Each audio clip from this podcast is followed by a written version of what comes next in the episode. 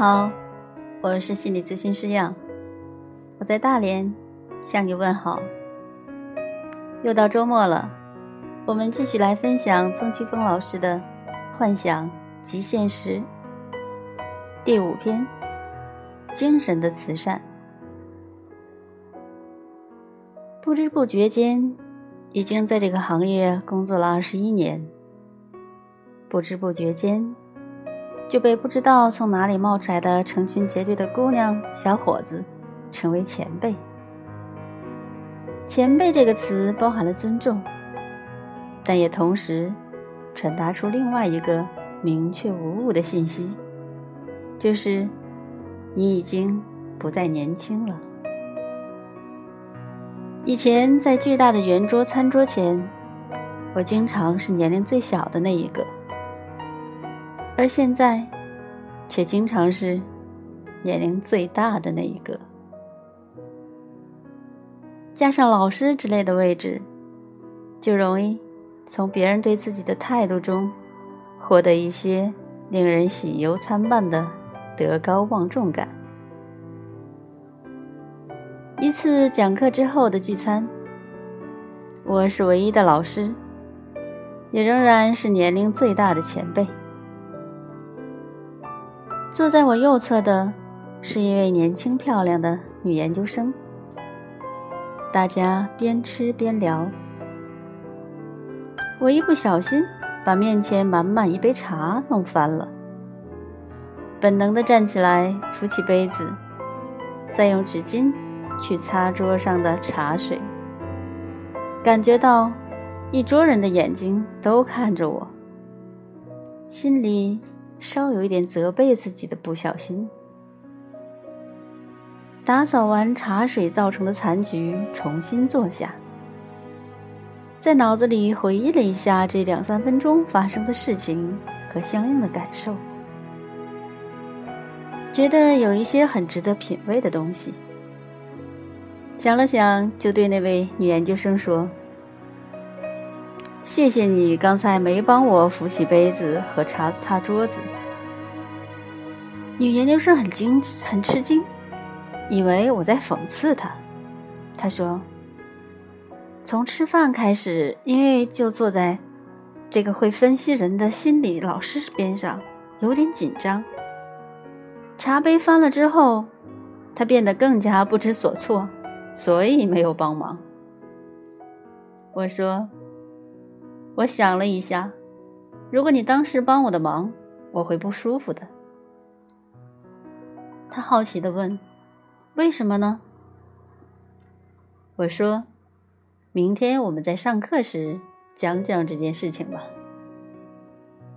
第二天，我在心理学培训课堂上描述了这件事情，然后评论说：“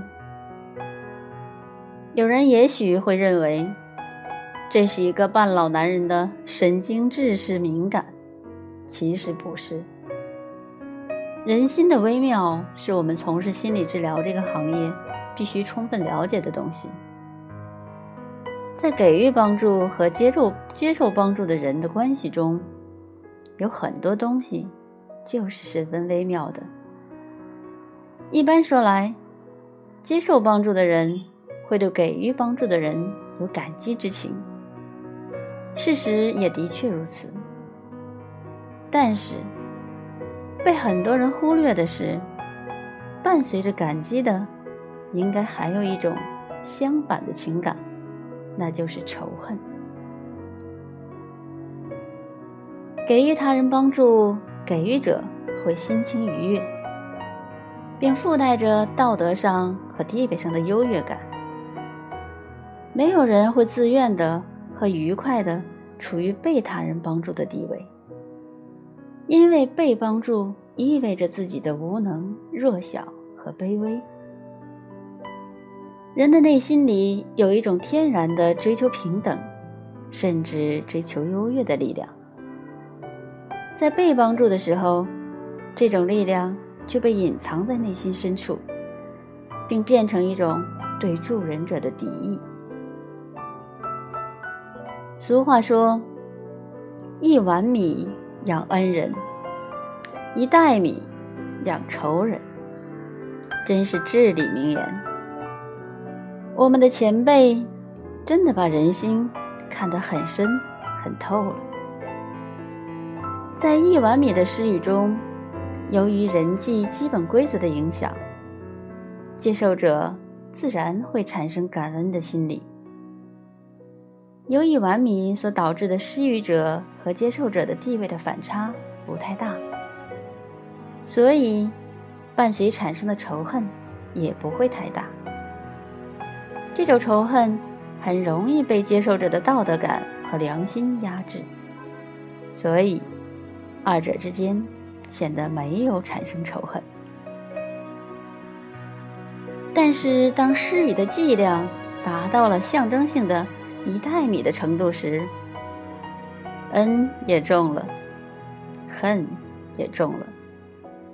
重到了不可以被道德良心压制的程度，所以就变成仇人。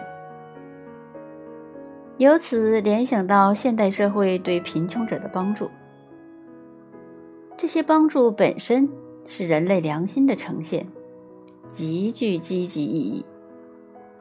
但是，跟这种帮帮助联系在一起的附属行为方式，则很不明智。比如，给接受帮助者附加感恩的条件，安排双方见面，并让媒体做非匿名的报道，报刊刊登双方在一起的照片，公开谴责或者赞美一些被帮助者的言行等等。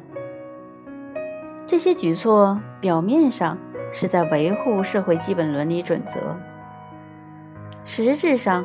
却是在打击最基本的人性，最终会给帮助者、接受帮助者以及社会都带来伤害。在这个世界上，没有任何东西比不被察觉的仇恨更具有毁灭性了。真正的助人，或者说真正的慈善。不仅仅是帮助别人获得渡过难关的经济的和物质的支持，而且还应该包括让受助者不丧失尊严，不因为接受帮助而要同时接受低人一等的屈辱感。这样做是在实行比物质的慈善更高的慈善——精神上的慈善。最近这几天，因为一个专业培训，一直跟一位比我小几岁的同行在一起。在过去几年里，我给了他一些较重要的专业上的支持，他从未说过一次谢谢。今天在培训结束的晚宴上，他向我向我敬酒时说：“因为你帮了我很多，所以我迟早要杀死你。”说的一桌人哈哈大笑。大家都是深层心理学的爱好者，都明了恩仇相伴的人性。这位朋友如此直白的表达，使原本沉重的恩仇，变得好像从窗外飘进来的若有若无的梅花香味。如果您喜欢杨朵的文章，欢迎订阅或转发，让更多的人受益。